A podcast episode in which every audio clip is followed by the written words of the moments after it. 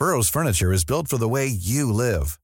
From ensuring easy assembly and disassembly to honoring highly requested new colors for their award-winning seating, they always have their customers in mind. Their modular seating is made out of durable materials to last and grow with you.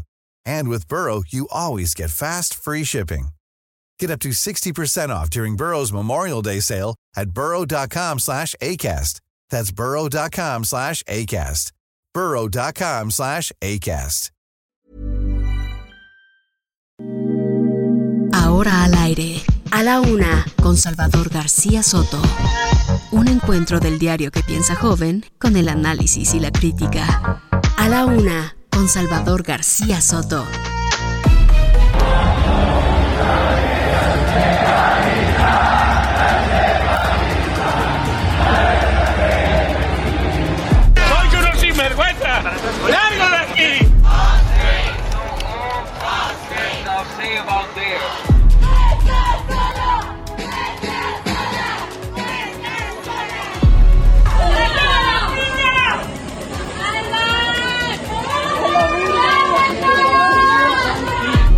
En este contexto, el día de hoy emitimos un decreto urgente y extraordinario para la búsqueda de mujeres desaparecidas. Se calcula que 15 millones 671 mil es la proyección que tiene. Es decir, más que lo que fraudulentamente obtuvo Calderón en el 2006. Y también más que los que obtuve yo en el 2012. Y más que los que obtuvo Anaya.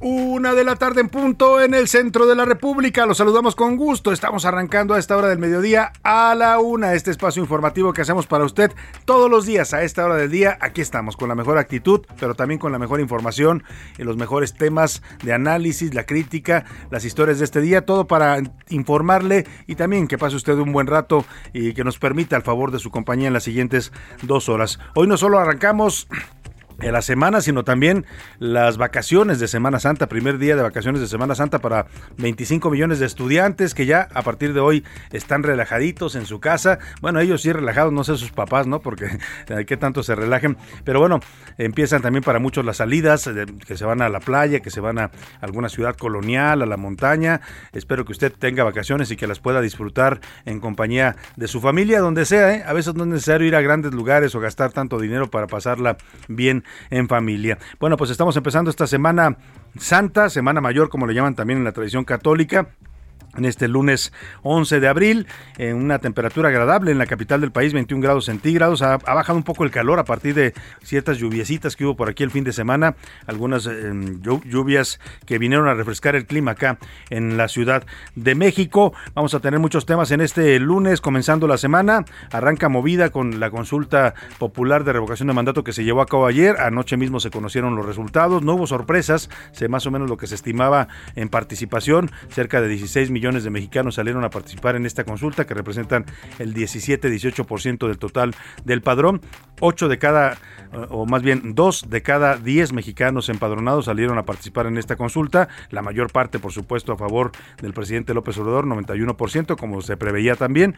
Muy pocos, más de un millón en contra del, de la revocación o pidiendo más bien la revocación del mandato y la mayor la otra la otra parte eran votos nulos. Vamos a estar dando los detalles, por supuesto, de esta consulta, vamos a hacer el análisis de las cifras, qué significa la participación, qué significan el ejercicio en sí, lo que ocurrió el día de ayer y todo lo que vimos en la fase previa, por supuesto, los mexicanos. Vamos a estar analizando ese y otros temas importantes en este lunes. Primero quiero desearle que el día, este lunes, vaya, vaya bien para usted. Hasta esta hora del mediodía, que vaya usted pues teniendo un día tranquilo, que se vayan resolviendo todos sus pendientes, sus, sus situaciones, sus problemas.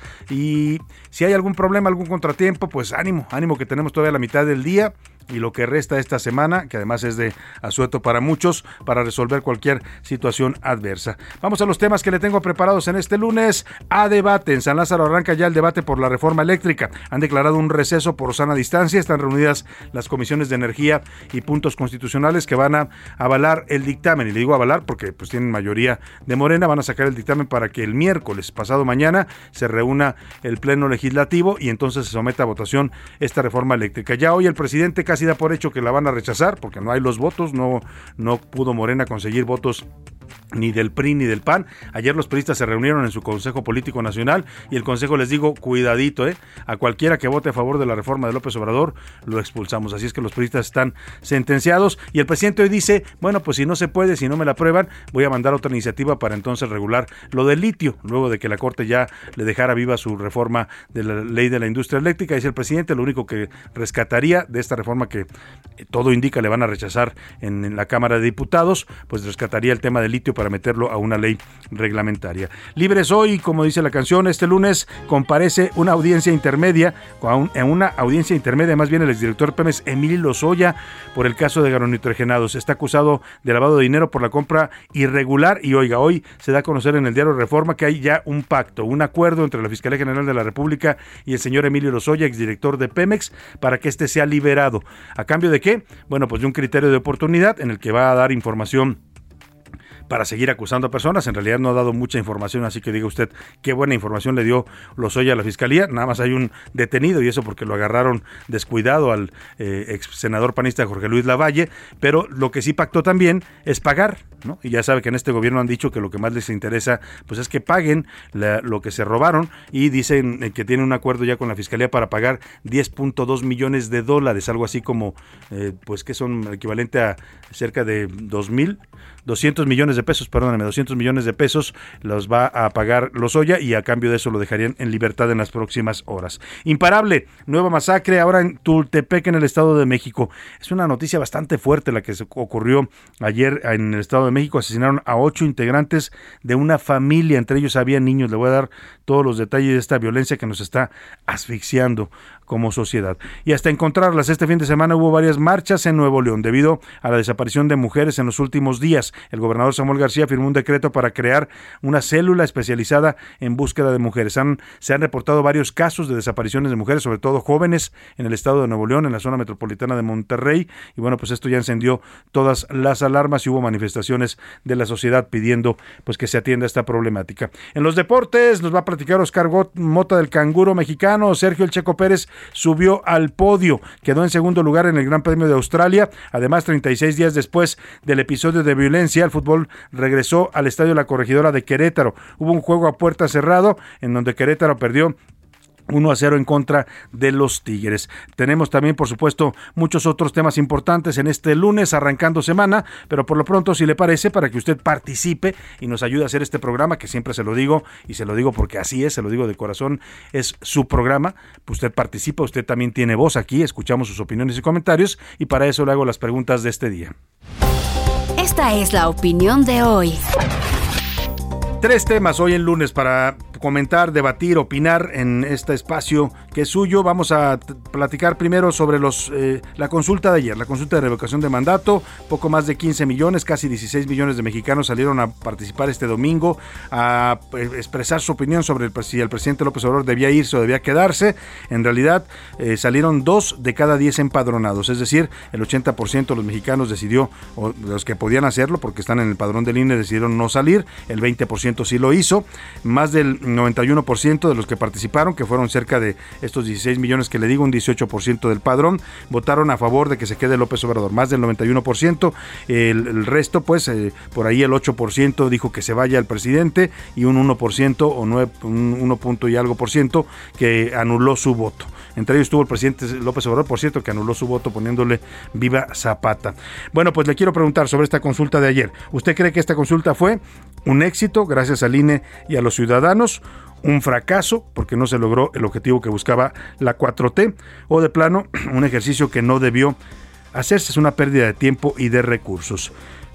El segundo tema que le pongo sobre la mesa, perdóneme, arrancan las vacaciones de Semana Santa. ¿Usted le pregunto si va a tener vacaciones, ¿a dónde se va a ir? Platíquenos, cuéntenos si va a ir a la playita, si va a ir a la montaña, si va a ir al pueblo, ¿no? Porque mucha gente también aprovecha para ir a ver a las familias a sus pueblos, o si simplemente se va a quedar, le doy opciones, ¿no? Para que me conteste si se sale de la ciudad, si se va a quedar solamente a descansar los días santos, o si se queda en la ciudad, porque también es una opción quedarse a disfrutar de su ciudad, en este caso de la Ciudad de México, que se pone muy bonita cuando está semi vacía, ¿no? Y hay muchos eh, espectáculos que ver también, muchos museos, muchos lugares para visitar, o de plano no tengo, no tiene usted vacaciones, porque también se da el caso. Eh, pues son los temas que le tengo en esta mediodía para que participe, opine y comente. Y si le parece, vámonos a iniciar ya este espacio con toda la información importante en este resumen de noticias. A la cárcel. Sentenciaron al skater Mario Sáenz a 45 años de cárcel por el feminicidio de Victoria Pamela ocurrido en 2017. Daño colateral. Al menos 339 árboles serán retirados en la zona de observatorio como parte de las obras del viaducto elevado por donde avanzará el tren México-Toluca. Luto. El empresario y banquero José Pepe Carral Escalante, que por varios años presidió el Club de Industriales, falleció a los 99 años. Sanos y salvos. Autoridades policíacas y de migración rescataron a 109 migrantes en Tijuana, Baja California, que iban a llevar a la frontera por traficantes de personas. Sigue proceso. El presidente Emmanuel Macron encabeza las preferencias de la primera vuelta de los comicios presidenciales en Francia, seguido de la ultraderechista Marine Le Pen, según las primeras estimaciones. Una de la tarde con 10 minutos. Vamos a la información en este lunes, lunes santo lunes de Semana Santa. Y bueno, esta tarde las Comisiones Unidas de Puntos Constitucionales y de Energía en la Cámara de Diputados están discutiendo ya el dictamen de la iniciativa de reforma eléctrica, la iniciativa constitucional de reforma eléctrica que les envió el presidente López Obrador. Se prevé que hoy hoy quede aprobado en estas comisiones que bueno pues tienen mayoría de Morena ya se había dado a conocer en esencia el contenido de este dictamen. Es una reunión de trámite pues la que están teniendo las, las comisiones. Habrá un poco de discusión de algunos diputados de la oposición pero no tienen los votos suficientes para evitar que se apruebe. ¿qué sigue después de esto? bueno pues una vez que las comisiones avalen este dictamen se va a la pues al pleno legislativo. Se prevé que pase mañana eh, mañana mismo al pleno legislativo para que el miércoles 11 de marzo, según está previsto, perdóneme, 11 de abril, disculpen, miércoles santo, pues sea discutida en el Pleno Legislativo. Esta propuesta de reforma energética, la, bueno, Morena presentó su propuesta. Está buscando Morena desesperadamente atraer votos de la oposición. a estas alturas queda claro que ni PRI, ni PAN, ni PRD van a darle ningún voto a la reforma de López Obrador, pero haciendo el intento por jalar algún voto, eh, Morena presentó una, una propuesta que incluye nueve puntos, o sea, tomaron nueve temas que había propuesto la Alianza Va por México. En un intento, pues, pues decirles, a ver, estamos tomando en cuenta sus protestas, pues apoyen el proyecto. Va a ser muy difícil que esto ocurra. Una, una de los puntos que toman de la oposición es bajar las tarifas eléctricas e impulsar las energías limpias. Sin embargo, ayer el Consejo Político Nacional del PRI sesionó para darles una orden directa a sus diputados senadores, los diputados y senadores priistas, para que por ningún motivo voten a favor de la reforma de López Obrador. Se los dijeron textual, so, pena de recibir una sanción estatutaria que podría ser incluso la expulsión del partido. Eh, dicen los priistas que no le van a dar ni un voto al PRI, y bueno, pues eh, también ya lo ratifican el PAN y el PRD. Hoy el presidente López Obrador se refirió a esto, este, este, este llamado o esta orden que le da el Consejo Político a los periodistas, eh, dice que es violatorio de, pues, eh, pues de la libertad de cada legislador para decidir. Eso dice el presidente. Estaba yo viendo al presidente del PRI ordenándoles que voten en contra, pero es violatorio de la ley, o cuando menos es eh, contrario al espíritu de la Constitución, como un presidente de un partido les da órdenes. No es correcto. No es correcto, dice el presidente. El único que da, puede dar órdenes a diputados senadores soy yo. Él sí les puede decir a los de Morena, cuidadito con que me le muevan una coma, cuidadito con que me rechacen esto, tienen que aprobar esto, tienen que moverse así, tienen que saltar, tienen que berrear, ve, ¿no? O sea, todo él sí les puede dar órdenes a sus diputados y senadores, a los de su partido, pero los del PRI no lo pueden hacer porque entonces es violatorio de la ley. Así la lógica del presidente López Obrador. Vamos contigo, Elia Castillo, para que nos cuentes cómo va el proceso legislativo que arranca ya, ahora sí de manera formal, para esta reforma constitucional eléctrica. Buenas tardes, Elia.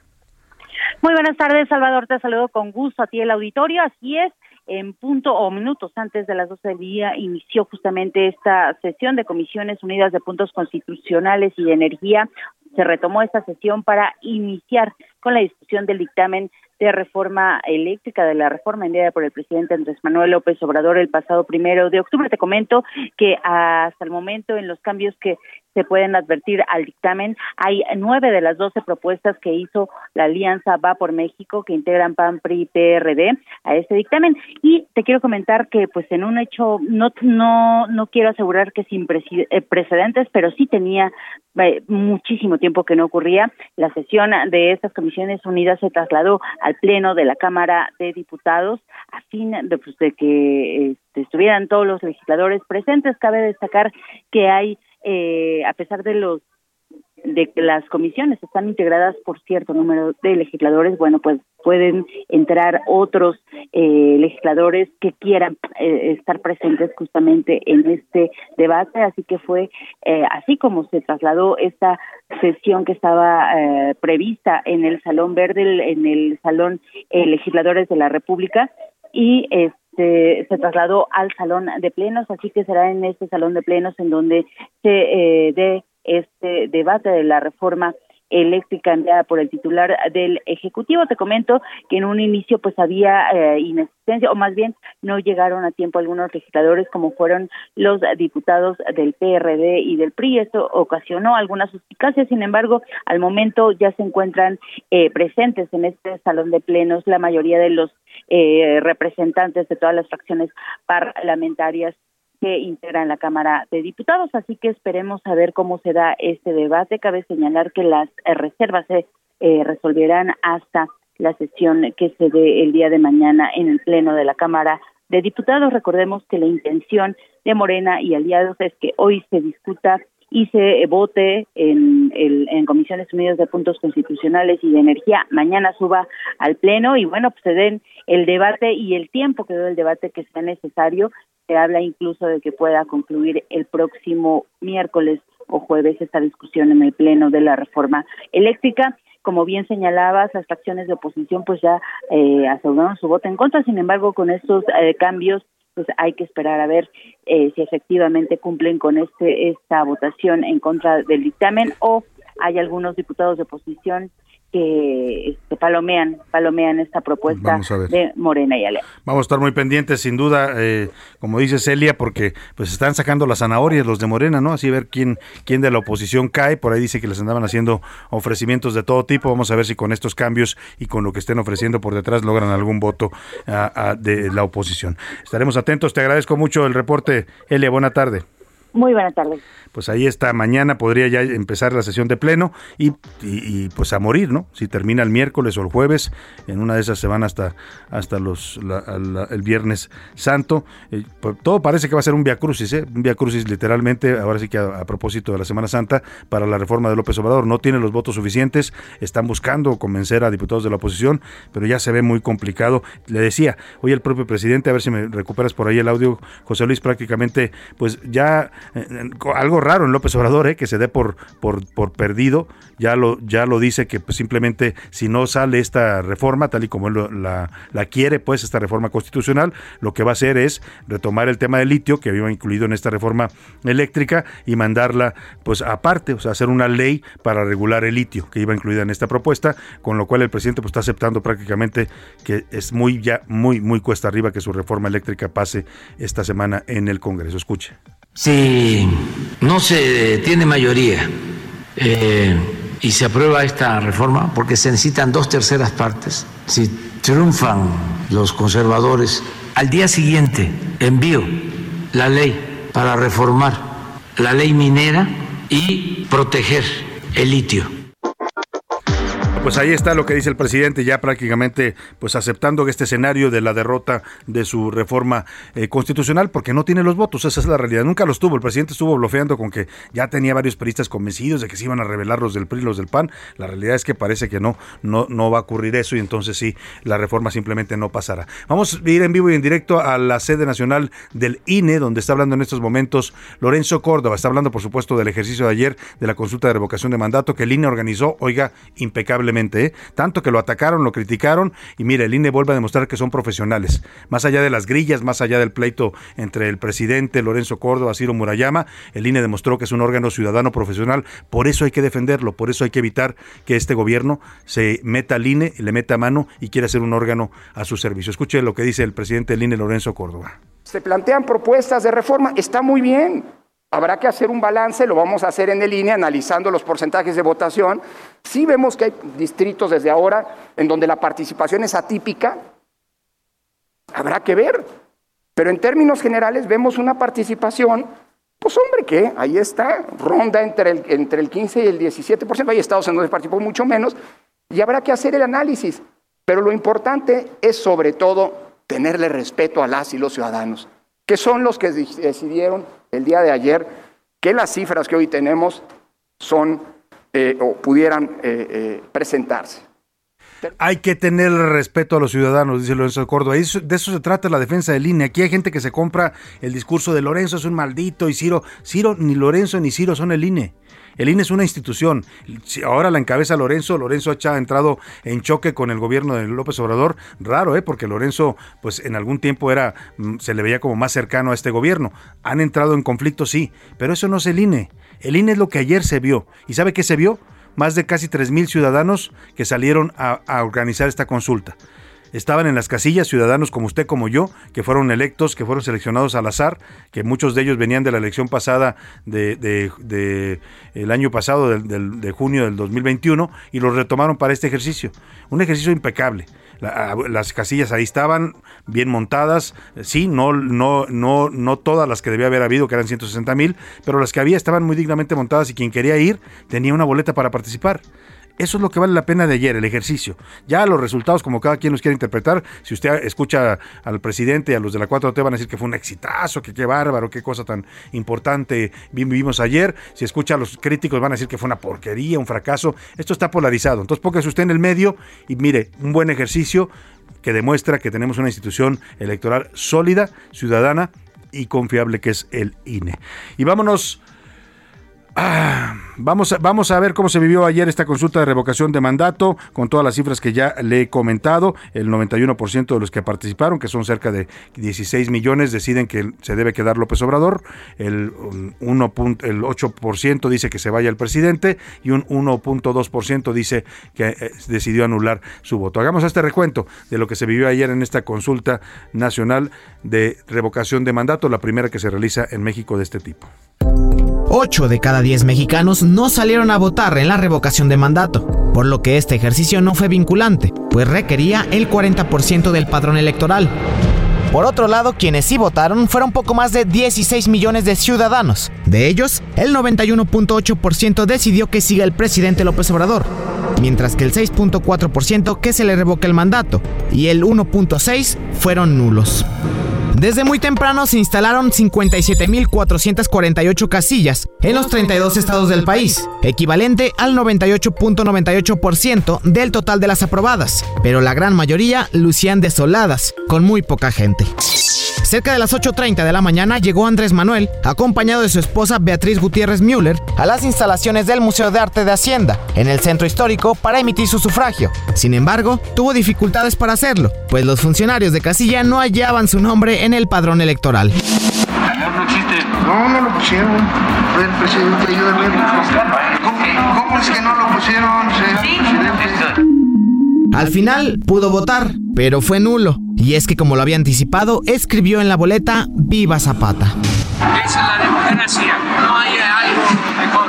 Y esa forma de vida, que haber democracia siempre. Quien dio de qué hablar fue el dirigente nacional de Morena, Mario Delgado. Y es que luego de votar en la alcaldía Iztacalco, ofreció right a los ciudadanos para que realizaran su derecho. A ver, ¿quién va obligado aquí? ¿Quién va voluntario? ¿Puro voluntario? Voto libre. Es un día de fiesta para nuestra democracia.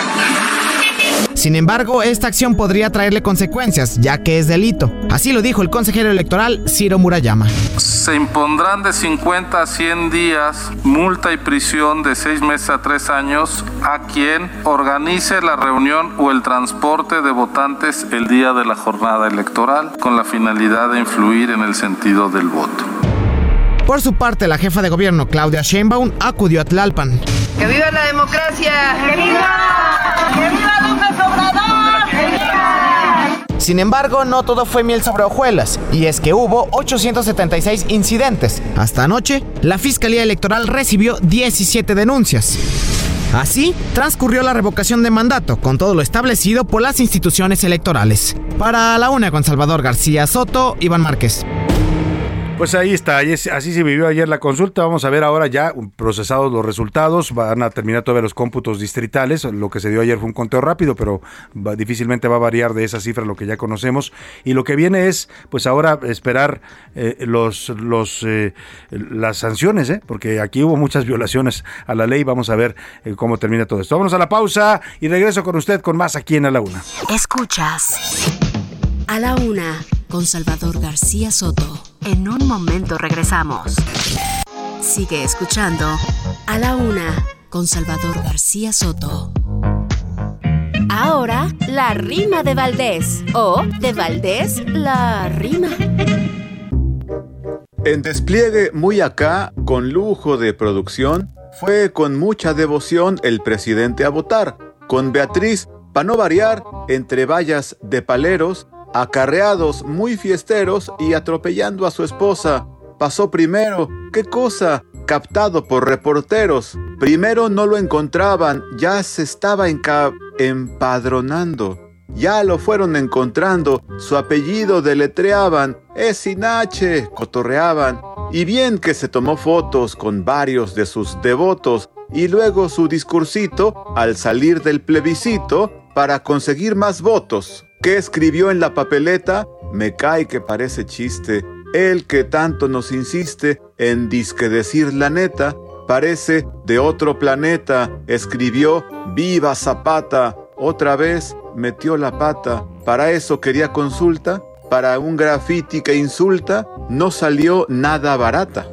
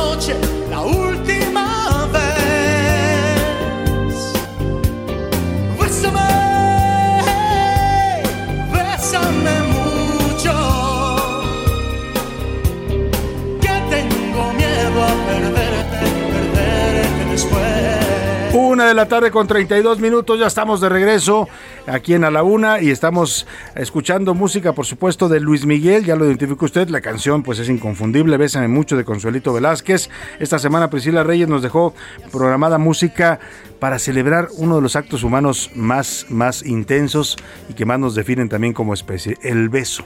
¿no? ¿Qué sería de, los seres humanos sin el beso? Esta posibilidad de acercarse, de conocer a otra persona a través del intercambio de fluidos, ¿no? Porque al final el beso es eso, ¿no? El beso, por, por supuesto, amoroso, ¿no? Pero también hay otros tipos de besos, los besos fraternales, el besito de saludo en la mejilla, el beso que le da una, un hijo a su madre en la frente, en fin, hay muchos tipos de besos, pero es un acto, un acto humano que se identifica con el amor, con la ternura, con la pasión, con todas estas emociones que nos dominan como seres humanos. Estaremos conmemorando los besos porque este próximo 13 de abril es uno de los días internacionales del beso. Hay varios, pero vamos a celebrar este de esta semana y toda la semana estaremos escuchando canciones que hablan de esta expresión de afecto, de amor, de pasión que es tan tan disfrutable para los seres humanos. ¿eh? Me acordé de algún beso por ahí. ¿Cuál es el, cuál es su tipo de beso preferido? Platíquenos. Se vale de todos, ¿eh? Nomás hay unos que no vamos a poder mencionar al aire, pero se vale de todo, todo tipos de besos. Vámonos a seguir con más información. Escuchemos un poco más del señor Luis Miguel y continuamos.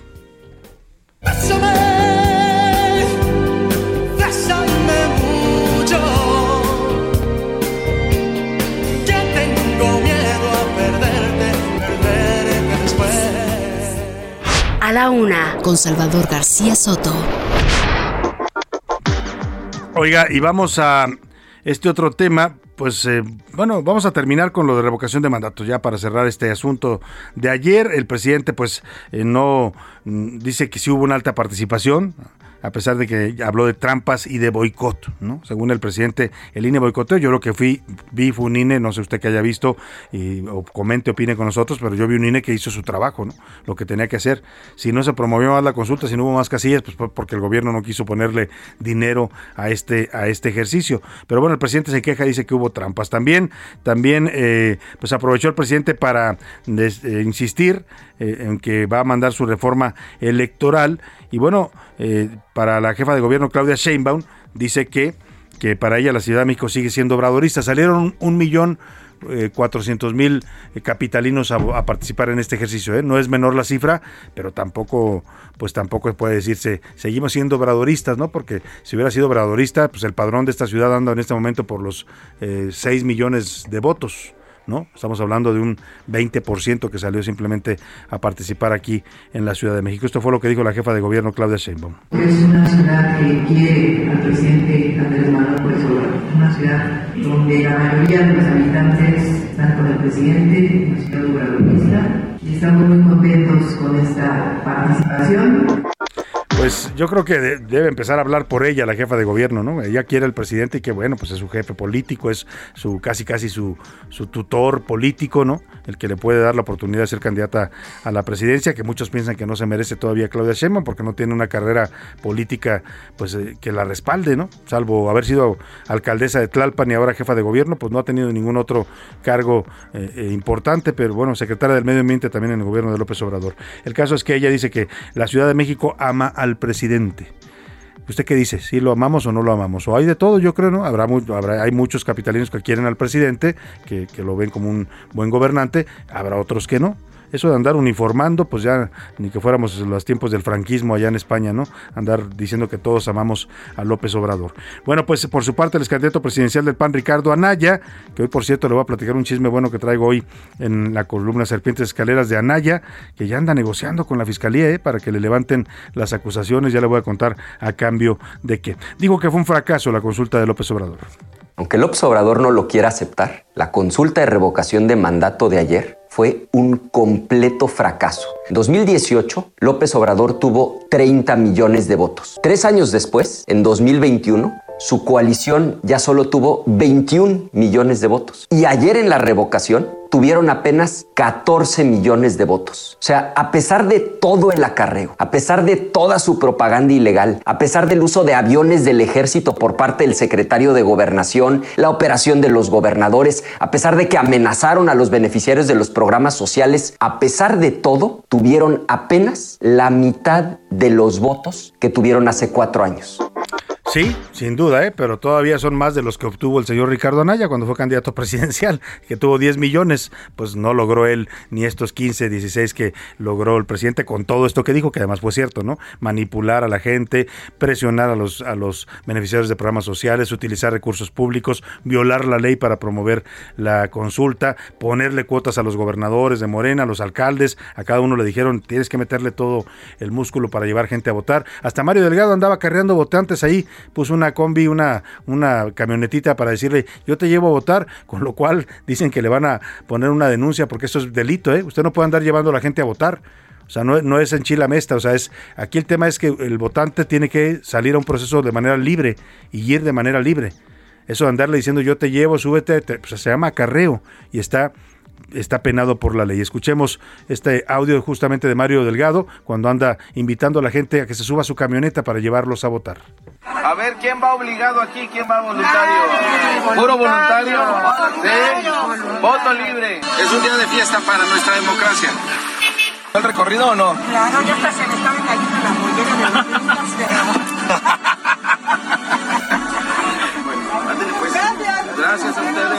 Hasta luego. Muchas gracias. Esto de Mario Delgado me recuerda cuando lo obligaban a usted ir a las, a las juntas, ¿no? Los jefes, ¿no? Tiene que estar allá afuera. Vamos a celebrar el día de no sé qué, ¿no? Ya están todos los empleados.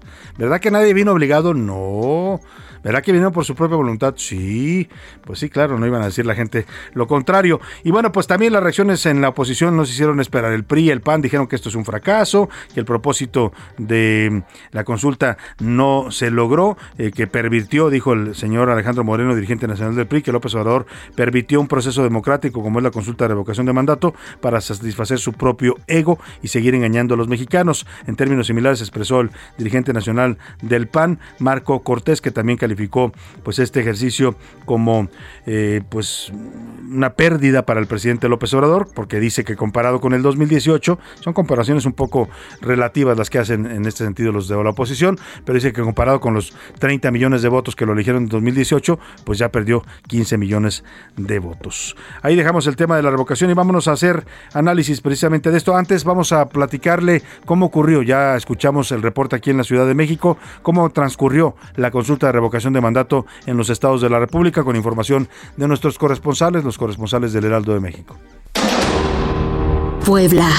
En Puebla, la consulta de revocación de mandato representó la participación del 19.5% del total del padrón nominal de acuerdo con datos de la Junta Local del Instituto Nacional Electoral, lo que representó la participación de 920.624 poblanos, de los cuales más del 90%, al igual que en el ámbito nacional, optó por la opción de mantener en el mandato al presidente Andrés Manuel López Obrador.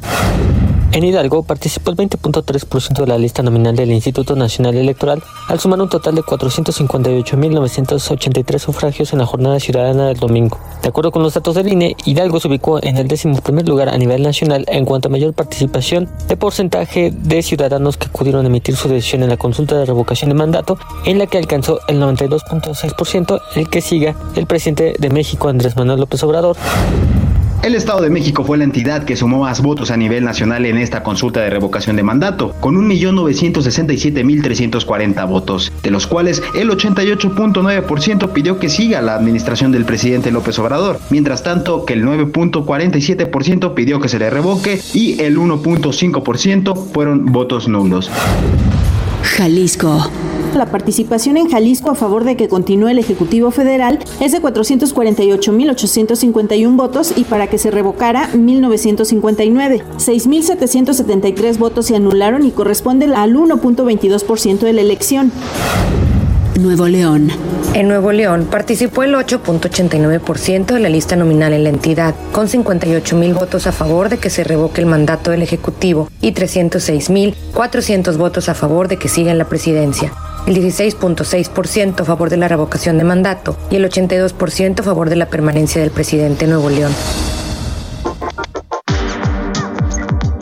Pues ahí está, así transcurrió la consulta de revocación de mandato. En términos eh, generales, pues de manera tranquila en toda la República. ¿eh? Hubo pocos incidentes, estos reportes de pues camiones que llevaban a la gente a votar, una práctica que por lo demás, aunque pues es considerada ilegal, pues es parte también ya de nuestra cultura política y algunos partidos, en este caso Moreno, la siguen practicando. Más allá de eso, una consulta que en términos de organización, de ejecución, de la parte que le tocaba a la autoridad electoral, que es el INE, pues fue impecable.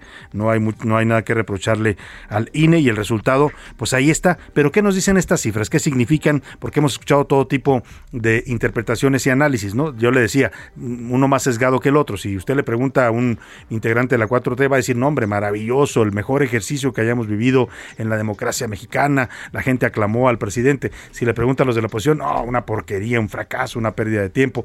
Vamos a hacer un análisis un poco más objetivo de esto que vivimos ayer los mexicanos y para eso he convocado y le agradezco muchísimo que nos tome esta llamada a un experto en temas de números, mediciones, es Francisco Abundis, el director de Parametría. Querido Paco, qué gusto escucharte y saludarte. Muy buenas tardes. ¿Cómo estás, Salvador? El gusto es mío. Buenas tardes, ¿cómo estás? Bien, con el gusto de escucharte, Paco. ¿Cómo, cómo, bueno, déjame decirle primero que Paco Abundis traía también el pulso de esto, que hace unos días tuve la oportunidad de saludarlo en una comida y te preguntaba yo, Paco, ¿cuál, ¿qué expectativa tenías de la participación? Y más o menos me dijiste lo que termina siendo, más de 15 millones. Así es, eh, Salvador. Eh, tenemos la eh, impresión de que esto podría quedar entre 15 y 20 puntos, un poco lo que pasó, 17.5, 17.6. y tenemos como referencia la única consulta que se ha realizado por el propio INE anteriormente, que era la de expresidentes, que fue una participación de 7.11 y la otra referencia era la elección del año pasado, eh, 2021, con las diferencias o los agravantes que puede tener esto. En el 2021 ah, teníamos, como recordarás, 15 elecciones para gobernador, 2.000 alcaldías, el Congreso, era de otra dimensión. Para serte franco y para mi sorpresa, que la diferencia haya sido nada más de cerca de un millón, de votos. de 100 mil, un millón, ajá, 40 mil respecto al 2021, eh, yo creo que ah, era algo que no esperaban muchos eh, se estimaba que la participación iba a ser más entre 10 y 15.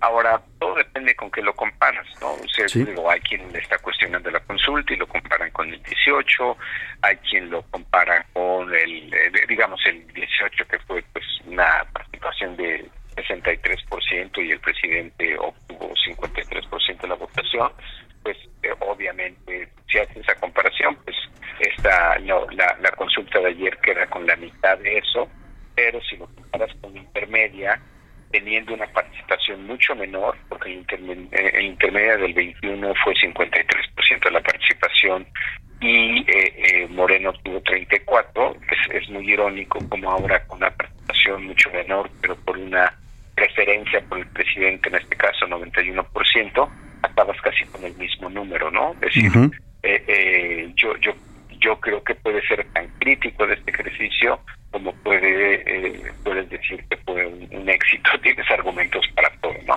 Claro. Lo cierto es que tengo la impresión de que pues la, la, la parte más crítica del proceso fue la, la, la práctica o la forma en que se hizo campaña. eh, creo que ese es donde están los cuestionamientos más allá del, del, del resultado, ¿no? Claro, ahora como ejercicio, Paco, más allá pues de las eh, consideraciones políticas que lo decías tú bien ahí a favor y en contra, como ejercicio, ¿qué nos deja esto que se vivió ayer? Mira, yo yo creo que fue un, un ejercicio, eh, pues como toda consulta, como todo ejercicio de democracia directa, creo que pues el, el INE también mostró músculo, mostró que es capaz de organizar esto a la pues a la perfección, mostró fortaleza, que está listo para el 22, que está listo para el 23 y, y, yo creo que obviamente también para el 24, ¿no? Decir, tenemos un instituto político que organiza elecciones que me parece que siempre lo hace de manera impecable y, de, manera eh, muy, transparente.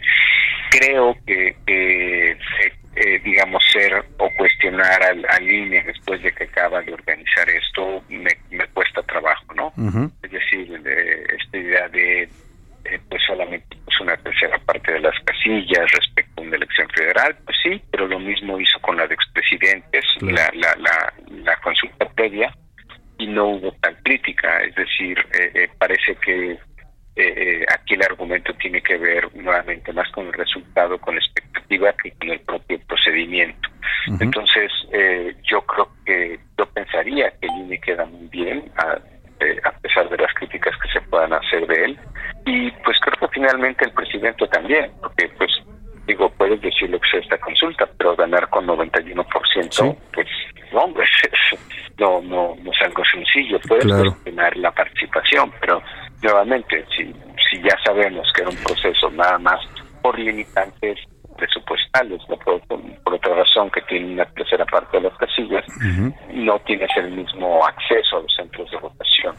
Entonces, yo, yo, pensaría que tenemos un, una institución que sigue organizando muy bien elecciones y un presidente que pues sigue teniendo el respaldo popular no obstante que solamente haya salido a votar la mitad de los electores. En ese sentido, Paco, más allá de las comparaciones, como decías tú, convenencieras, porque cada quien compara pues con lo que le conviene para decir eh, lo que quiere decir, eh, eh, en, tú que manejas siempre los números, que da seguimiento a la aprobación del presidente, que estás midiendo constantemente elecciones para, para distintos partidos, ¿cómo ves este, este resultado en términos políticos, digamos? El presidente se ve fuerte con casi 16 millones de votos todavía, sobre con miras a lo que viene más adelante, que era uno de los objetivos que él se planteó al convocar eh, eh, y al pedir esta consulta, o, como dice la oposición, pues ya se ve desgastado porque ellos lo comparan a partir del, 2018.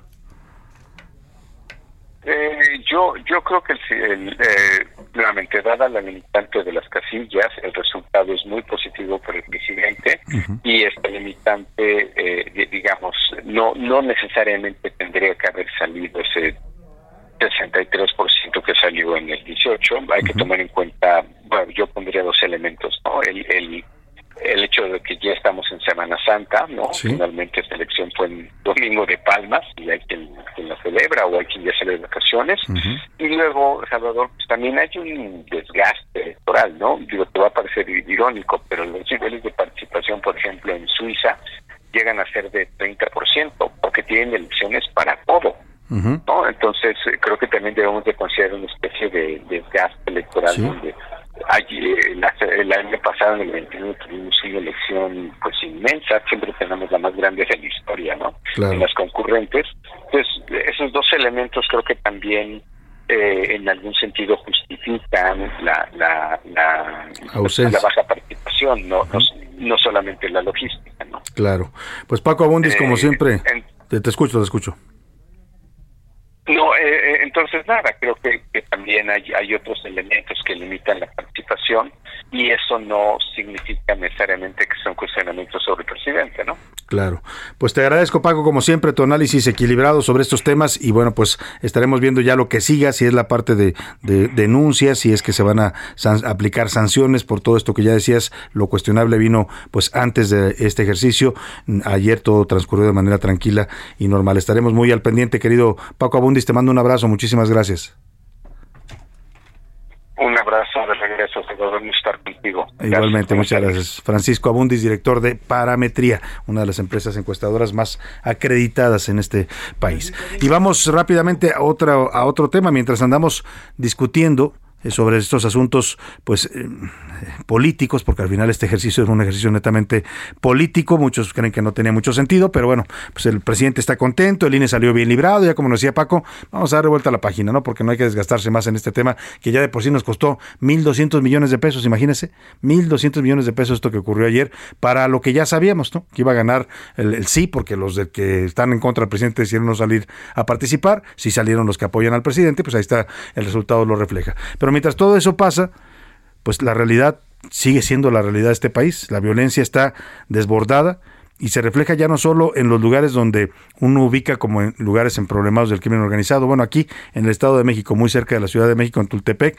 ayer un comando armado entró a una casa y mató a ocho integrantes de una familia. ¿Qué hay detrás? Dice la Fiscalía que era un tema de narcomenudeo y que iban sobre los padres. Yo me pregunto, ¿y los niños que mataron? ¿Por qué? Vamos con Gerardo García que nos da el reporte de esta horrible masacre en el Estado de México. Muy buenas tardes, te saludo a ti y al auditorio. La Fiscalía General de Justicia del Estado de México confirmó el asesinato de ocho miembros de una familia en la colonia La Cañada Tultepec la madrugada de este lunes. A través de su cuenta en redes sociales dio a conocer que ya inició la carpeta de investigación por los hechos ocurridos al interior de la vivienda marcada con el número 10. La institución también señaló que del total de víctimas, siete fallecieron en el domicilio y una más en el Hospital General Vicente Villada cuatro eran menores de edad y seis eran del sexo femenino y dos varones. De acuerdo con las primeras versiones de las autoridades, los hechos ocurrieron alrededor de las 3 de la madrugada de este lunes cuando hombres armados arribaron al domicilio y les dispararon a todos los ocupantes. Algunos vecinos indicaron que escucharon las detonaciones, sin embargo, pensaron que eran cohetes hasta que por la mañana se percataron que la puerta de esa vivienda estaba abierta y tenía al menos tres disparos. La Fiscalía General de Justicia mexiquense adelantó que continuará con las investigaciones para el esclarecimiento de los hechos, es decir, aún no hay un móvil de esta masacre, por ello el inmueble bardeado con zaguán negro quedó asegurado para las diversas diligencias. Hasta aquí mi reporte. Muchas gracias, muchas gracias por tu reporte, Gerardo García. Pues esa es la realidad de este país, ¿no? Andamos perdiendo el tiempo en ejercicios, pues pues qué le digo, ejercicios pues políticos, así lo voy a dejar. Pero acá mientras siguen matando a familias, niños em, que murieron ¿Por qué? Pues por lo que usted quiera, vamos a ver qué dicen las investigaciones, pero porque la violencia en este país está desbordada y no hay quien la controle. Vamos a lanzar rápidamente los dados de la política, a ver cómo nos va en el tiro de hoy. Llegó el momento de que te enteres de todo, todo sobre la política. Esta es la columna de Salvador García Soto. Serpientes y escaleras. Y ahí van los dados, los agitamos, los lanzamos y nos tocó escalera doble. Ah, buen tiro. Me gusta cuando empieza con escalera doble para esta Semana Santa. Y vámonos al tema que le tengo que platicar. Mire, Ricardo Anaya Cortés, el candidato presidencial del PAN, prófugo de una acusación que le hace la Fiscalía General de la República. Lo acusan de haber recibido sobornos de Odebrecht a cambio de haber aprobado la reforma energética de Peña Nieto. El señor se fue del país en cuanto supo que iban por él. Eh, está en un punto de Estados Unidos, no sabemos en dónde. Y acá se están llevando a cabo las audiencias judiciales. No se ha presentado a ninguna audiencia judicial, a pesar de que en la última que ocurrió el 14 de febrero, el juez lo acusó de haber, eh, pues, eh, prácticamente no justificado su ausencia, pues, que tenía que presentarse y le pidió a la Fiscalía General de la República que emitiera incluso una orden de aprehensión para que el señor fuera traído a la fuerza a comparecer en este juicio. Pues, ¿qué ha pasado? Han pasado dos meses y la Fiscalía no movió nada no hay orden de aprehensión, no se ha vuelto a reprogramar la audiencia. ¿Qué hay detrás? Bueno, pues lo que nos cuentan es que las cúpulas del PAN, algunos eh, dirigentes de este partido pactaron con el fiscal general de la República, Alejandro Gers, dejar ya de lado el caso de, de Ricardo Anaya, ya no perseguirlo más, a cambio de que el PAN respalde a Gers Manero y evitar una posible destitución. Así se negocian las cosas de la política y de la justicia en este país. Me voy a la pausa y regreso con usted. A la una, con Salvador García Soto. En un momento regresamos. Ya estamos de vuelta con A la una, con Salvador García Soto.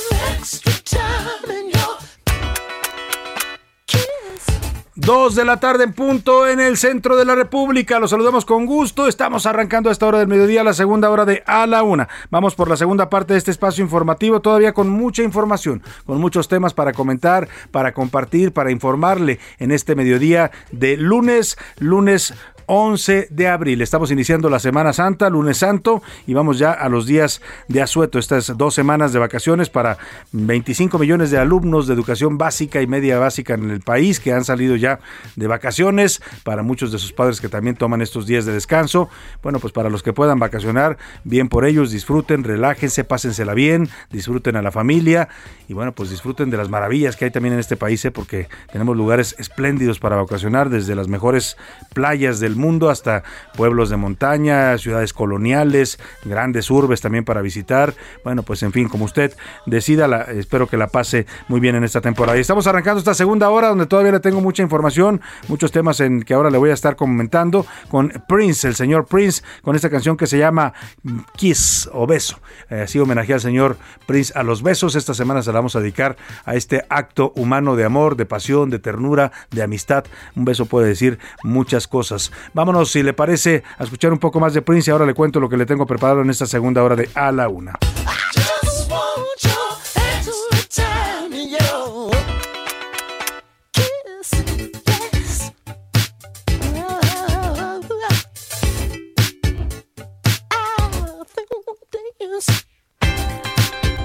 Y vamos, vamos a platicar de distintos temas en esta segunda parte de A la Una. Si usted continúa con nosotros desde la una a la tarde que arrancamos este espacio, gracias, de verdad, muchas gracias por estar con nosotros, por acompañarnos, por permitirnos acompañarle y por preferir esta opción informativa. Si recién se está sintonizando a este espacio, si nos está agarrando ahí en el tráfico, en su ciudad, en, en la casa, en la oficina, donde quiera que nos esté escuchando a través de nuestras frecuencias del Heraldo Radio en la República Mexicana, también muchas gracias. Si nos ve por internet, a través de las redes sociales. Los saludo porque aquí tengo una camarita que a veces la pierdo de vista, pero aquí está siempre viendo todo lo que hacemos y por supuesto lo que decimos. También hay mucha gente que nos sigue a través de las redes sociales. Oiga, le platico, colectivos feministas han realizado disturbios e incendiaron la puerta del Palacio de Gobierno en Nuevo León. Otra vez, ¿eh? porque la acaban de incendiar el pasado 8 de marzo durante las manifestaciones. Se echaron la puerta y entraron al Palacio de Gobierno, pues otra vez ya agarraron la medida los mm, feministas de allá de Nuevo León y otra vez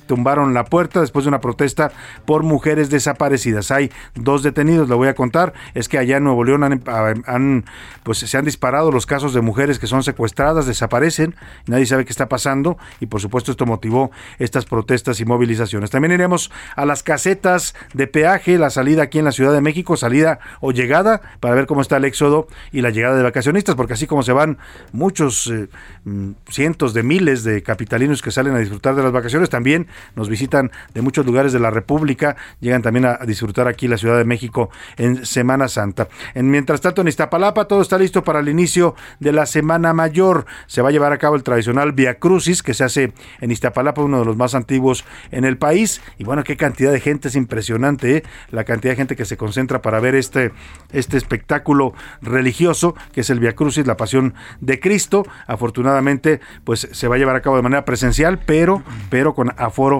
reducido. No se, no va, se va a procurar evitar en la medida de lo posible las aglomeraciones. Y adiós vaquero, como dicen, hablaremos de la feria de Chapultepec. Comenzaron con el desmantelamiento de la montaña rusa. Se fue la feria, la están desmantelando y yo me preguntaba cuántas vivencias, cuántas historias, cuántos primeros besos se dieron ahí, cuántas primeras citas de amor, cuántas gente se conocieron en la feria y luego ahora son una familia, cuántas familias rieron, disfrutaron, lloraron en estas instalaciones. Bueno, pues se va la feria de Chapultepec. Vamos a despedirla como se merece, este gran parque temático de la Ciudad de México que funcionó por décadas y ahora en su lugar van a poner un parque que se va a llamar Aztlán.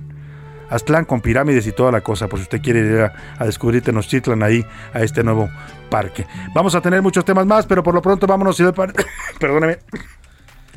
Si le parece, como siempre, a esta hora del día, con sus opiniones y comentarios, está conmigo aquí José Luis Sánchez e Iván Márquez. Bienvenidos. Saludos. Salvador García Soto, ¿cómo estás? Excelente inicio de semana, lunes, lunes de vacaciones, que aquí en la capital la verdad es que ya se siente por el tránsito que está totalmente reducido, relajado, bajó la temperatura además, como bien decías al inicio, Salvador, y eso la verdad es que ayuda muchísimo. Y para todos aquellos que nos vamos a quedar por acá a disfrutar de esta ciudad, que es una enorme ciudad, hay, te hemos hablado de toda la oferta que tiene no solo gastronómica, sino también de museos, de arte, de entretenimiento, en fin, Ivancito, ¿cómo estás? Bien, bien, bien. Lo mismo que comentabas en el Metrobús, por ejemplo, que yo me vine en la mañanita, muy, muy solo. Ya se sienten las vacaciones, se respira el, olor a vacaciones. Se empieza a disfrutar ya la ciudad, la verdad, muy tranquila. Perdóname que tuve hay un ataque de tos, pero ya, ya estoy bien. Estoy como Lolita Yala, ya otra vez, aplicando el Lolita Yala. Oiga, Sí, la Ciudad de México se, se, se queda semivacía, ¿no? La, la, gente que se queda aquí se queda a descansar, a relajarse, y es muy bonito salir a caminar a un restaurante, a una buena obra de teatro, José Luis, a un buen espectáculo, ¿no? Que afortunadamente la oferta cultural y de entretenimiento en esta ciudad es muy amplia, así es que si usted se va a quedar en la ciudad, pues no la sufra, disfrútela, al contrario, y aproveche para hacer lo que normalmente no hace en esta gran urbe. Así es. Hicimos dos preguntas hoy, José Luis Sánchez. Dos ¿Qué dicen? preguntas, dos preguntas interesantes e importantes. La primera de ellas sobre la revocación de mandato. ¿Qué opinaba más allá usted de los resultados, de lo que ya le hemos platicado, lo que hemos compartido?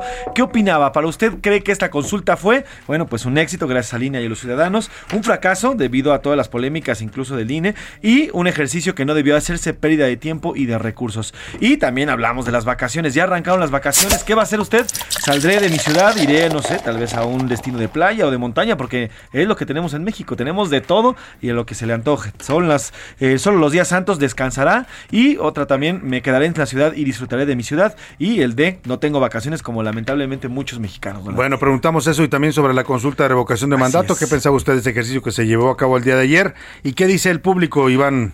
En Twitter, eh, bastante participación la que está viendo ahorita en este momento.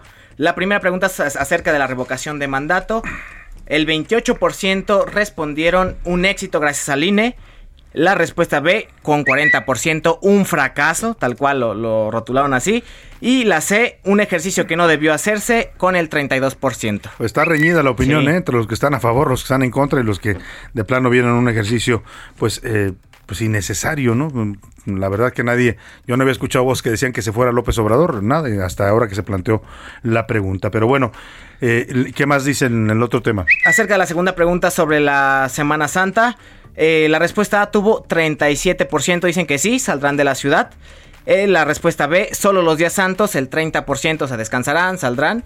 Y la respuesta C, me quedaré en mi ciudad y lo disfrutaré, el 8%, mientras que la D, no tengo vacaciones, el 25%. Así que también variadito. Mucha gente que tampoco tiene vacaciones, ¿eh? así es que, pues ni hablar, aquí estaremos también en a la una todos los días para que usted, si se queda aquí en la ciudad, también nos siga escuchando. Así es. Y en, y en los mensajes, ¿qué dice la gente? ¿Qué dice el público? Aquí los mensajes se los comparto. A ver, vamos a escuchar. Sara Romero Vázquez, ella nos dice, buenas tardes, Salvador. La consulta fue un verdadero fracaso.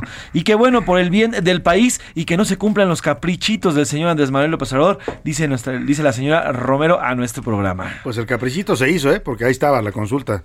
Y bueno, pues sí, no, no participó la gente que, que se necesitaba para que fuera vinculante, que eran 37 millones, se quedó en 15 millones, pero bueno, pues sí, la verdad que sí, sí parecía un capricho este tema. Mira, el, señor, el señor Raúl Rodríguez desde Monterrey nos hace un análisis muy bueno. Dice, Salvador y todo el equipo, buenas tardes. El resultado de la revocación fue de 16 millones. Y si aplicamos el principio de Pareto, del 80% de las, de las consecuencias provienen del 20% de las causas, quiere decir que 3 millones de personas tuvieron injerencia, que es la base de Morena. Es decir, lo que está diciéndonos es que con base en este principio de, de, Pareto, eh, el, 80% de las personas que acudieron fueron incidadas o fueron llevadas directamente por Morena nada más. 3 millones de esos 15. Nada más. Así lo que nos dice el señor Raúl Rodríguez Candia desde Monterrey.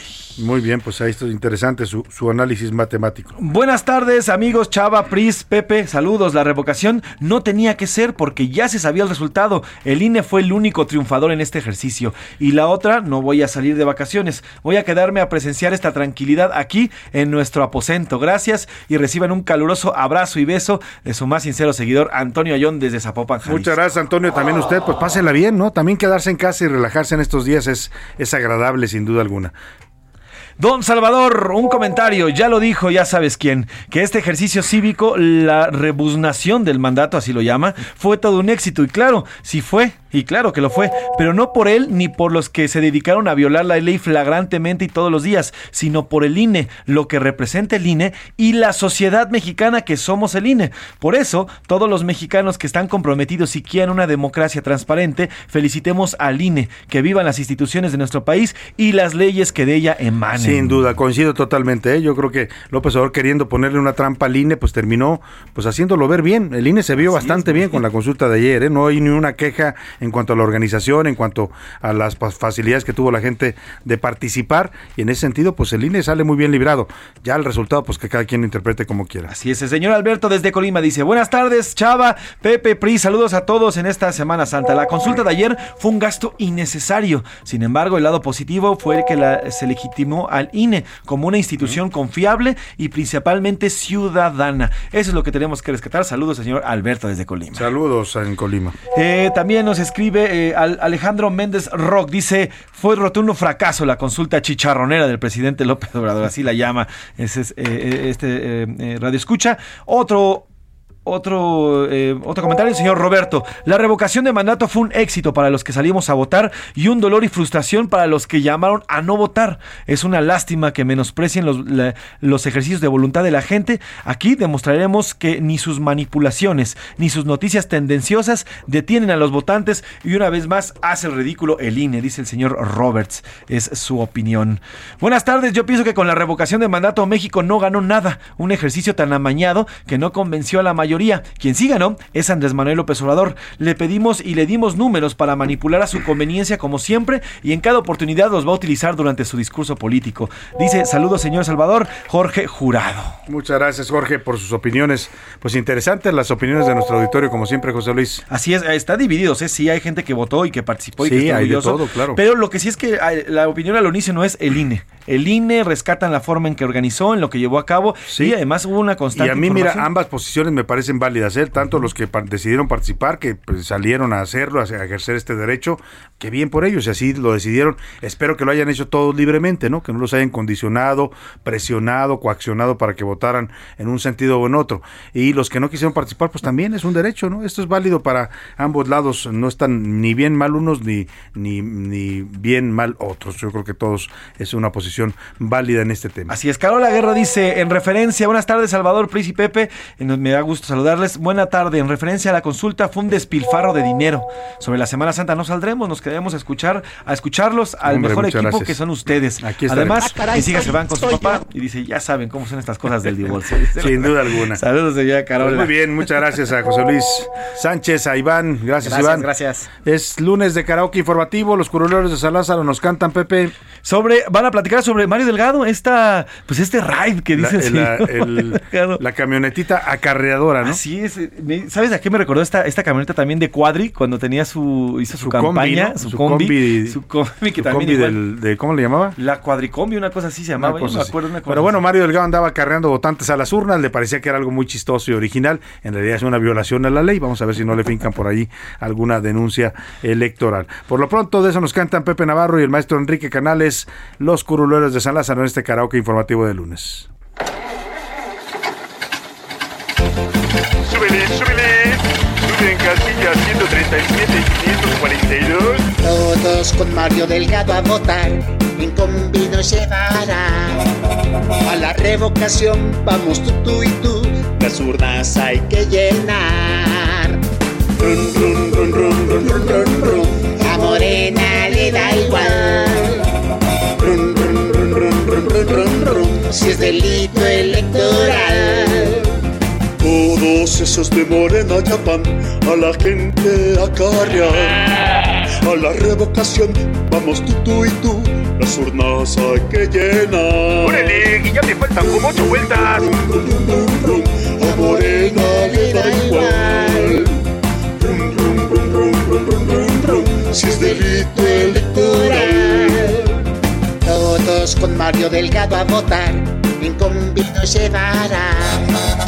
A la revocación vamos tú, tú y tú, las urnas hay que llenar. A Morena le da igual. Si es delito electoral.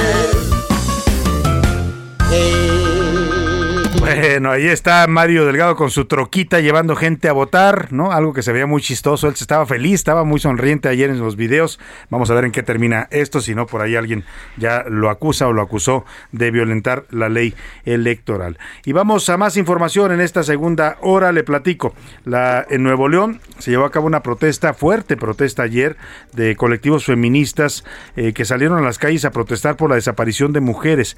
Y es que hay varios eh, casos reportados últimamente en Monterrey, sobre todo en la zona metropolitana, de jóvenes mujeres que salen a trabajar a la escuela, a sus actividades y desaparecen se las secuestran, no se sabe con qué fines, pero evidentemente pues aquí estamos hablando de un tema que ya eh, pues ya es un patrón, está ocurriendo, han, han habido varias denuncias, todas tienen un perfil parecido y esto provocó que ayer las mujeres decidieran salir a marchar.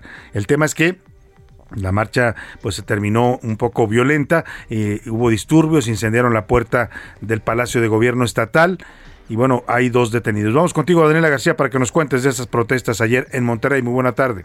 Salvador, muy buenas tardes. Pues este fin de semana se llevaron a cabo nuevamente manifestaciones por parte de los colectivos feministas. Esto pues ante denuncias de eh, falta de justicia, ante desapariciones y violencia que viven las mujeres en la entidad. El día de ayer, domingo, se realizó una manifestación en el primer cuadro de la ciudad de Monterrey. Un grupo de manifestantes pidió ante el Palacio de Gobierno ingresar a la sede gubernamental, tras lo cual se enfrentaron a policías de fuerza civil y procedieron a prender fuego nuevamente a una de las puertas. Esto, pues, al denunciar que estaban llevándose detenidas algunas de las mujeres. Hay que recordarlo, Salvador, el pasado 8 de marzo, un grupo de manifestantes también incendió las instalaciones del Palacio de Gobierno tras la marcha del Día de las Mujeres ante exigencias contra la violencia que se vive actualmente en la entidad. Sin embargo, pues en este domingo el grupo de mujeres pidió solución a la violencia que enfrentan actualmente, ya que se dio a conocer este fin de semana la muerte de una mujer de 27 años que había desaparecido el pasado domingo por la noche, por lo que se convocó a por parte de grupos feministas. También, pues hay varios eh, casos de mujeres que se encuentran desaparecidas en la entidad, lo que ha desatado una ola de críticas y de manifestaciones por parte de las mujeres en el Estado. Esto finalmente llegó a lo que te comentaba hace un momento, se prendió el fuego fuera de las instalaciones de Palacio de Gobierno, fue controlado prácticamente de manera inmediata por bomberos de Monterrey y Protección Civil. Y bueno, pues es parte de lo que sucedió este fin de semana. Eh, las, los que han hecho, pues es a que se solucione la violencia, a que se resuelvan las eh, desapariciones y que se trabaje por parte de la Fiscalía General de Justicia del Estado de Nuevo León. Es la información esta tarde. Bueno, pues muchas gracias, muchas gracias Daniela García por tu eh, por tu reporte. Así estuvo ayer esta esta protesta que terminó, pues sí, violenta y las mujeres pues están indignadas. Y es que mire, eh, desde el 10 de abril, a desde este, eh, pues se han reportado hasta hasta ayer, más bien en los últimos días, cinco mujeres desaparecidas en la zona metropolitana de Monterrey, cinco mujeres. Nadie sabe a dónde se las llevaron, quién las secuestró, con qué motivos. Hay un perfil, hay un, un patrón, que son mujeres jóvenes, la mayoría de ellas las secuestraron yendo eh, en, la, calle, se, las llevaron pues. Eh, y esto pues preocupa eh, a la sociedad, por supuesto. Imagínese usted el temor de que una hija, una hermana, una joven profesionista salga a trabajar o una joven empleada y, y de pronto ya no regrese a casa. Bueno, pues eso es lo que está ocurriendo. Eh, ya el caso es tan, tan fuerte y, ha provocado tal, tal eh, preocupación en la sociedad de, Nuevo León que el gobernador Samuel García hoy tuvo que salir a anunciar la creación de una célula especial para investigar estas desapariciones de mujeres en su estado. Escuche. El día de hoy emitimos un decreto urgente y extraordinario para la búsqueda de mujeres desaparecidas. Utilizaremos toda la fuerza del Estado, una visión de cero tolerancia a la violencia contra la mujer, formar un grupo especial de apoyo para la búsqueda de mujeres desaparecidas y atención a los feminicidios. Vamos a incrementar el grupo de búsqueda por lo pronto con estos 200 elementos, dándoles facultades para actuar de inmediato sin barreras y sin excusas en los casos de desaparecidas. Pues ahí está el gobernador Samuel García que ofrece que va a actuar de inmediato, sin excusas, pues esperemos que sí, porque imagínese usted las familias, ¿no? Los padres de estas jóvenes, las parejas, eh, pues la familia va a estar angustiadísima, ¿dónde están? ¿Quién se las llevó? ¿Con qué, con qué fin? terrible esto que está sucediendo allá en Nuevo León y bueno, el gobernador ofrece que va a haber actuación rápida a través de este célula especial de la Fiscalía que va a investigar estas desapariciones. Oiga, y hablando de temas eh, judiciales, este domingo, ¿se acuerda usted de aquel exgobernador de Jalisco, Aristóteles Sandoval, que fue asesinado en Puerto Vallarta? Lo mataron en diciembre de 2020, andaba de vacaciones el gobernador cuando lo agarraron en un bar eh, el distrito 5 se llamaba ahí en pleno eh, bulevar eh, de Puerto Vallarta. Bueno, pues ayer aquí en la Ciudad de México una captura de uno de los asesinos del exgobernador Aristóteles Sandoval. Vamos contigo, Mayeli Mariscal, para que nos cuentes a quién atraparon acá en la capital del país de los asesinos del exgobernador de Jalisco. Buenas tardes.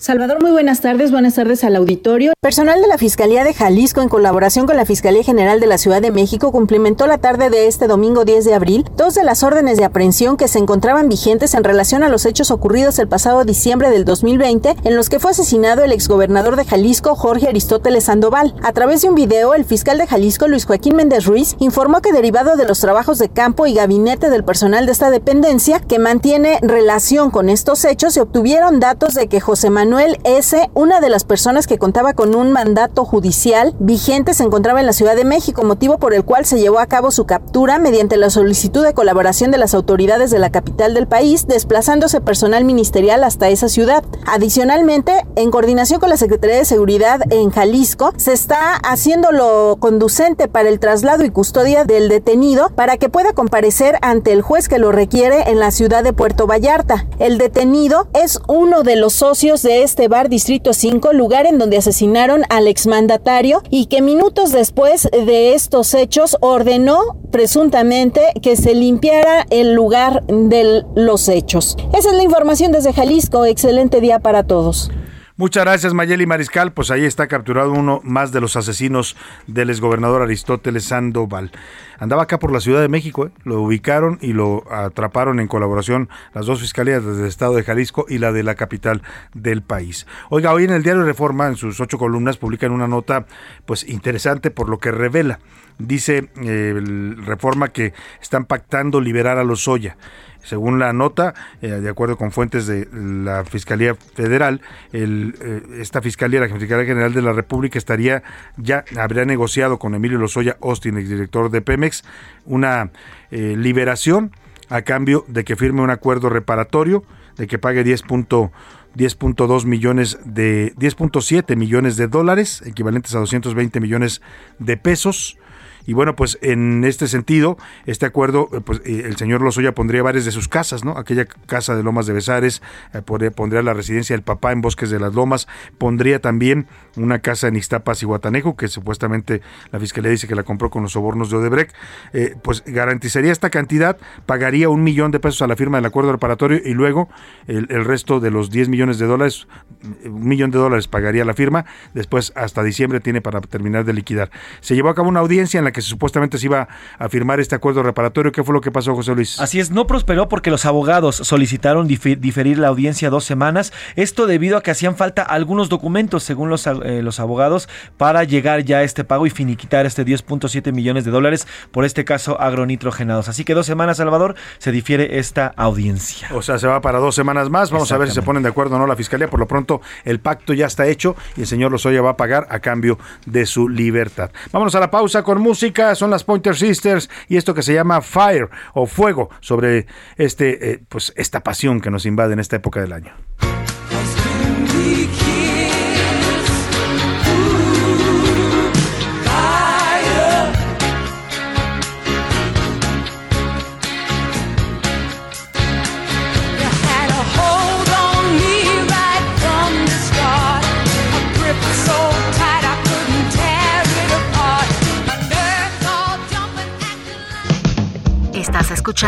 A la Una con Salvador García Soto. Regresamos.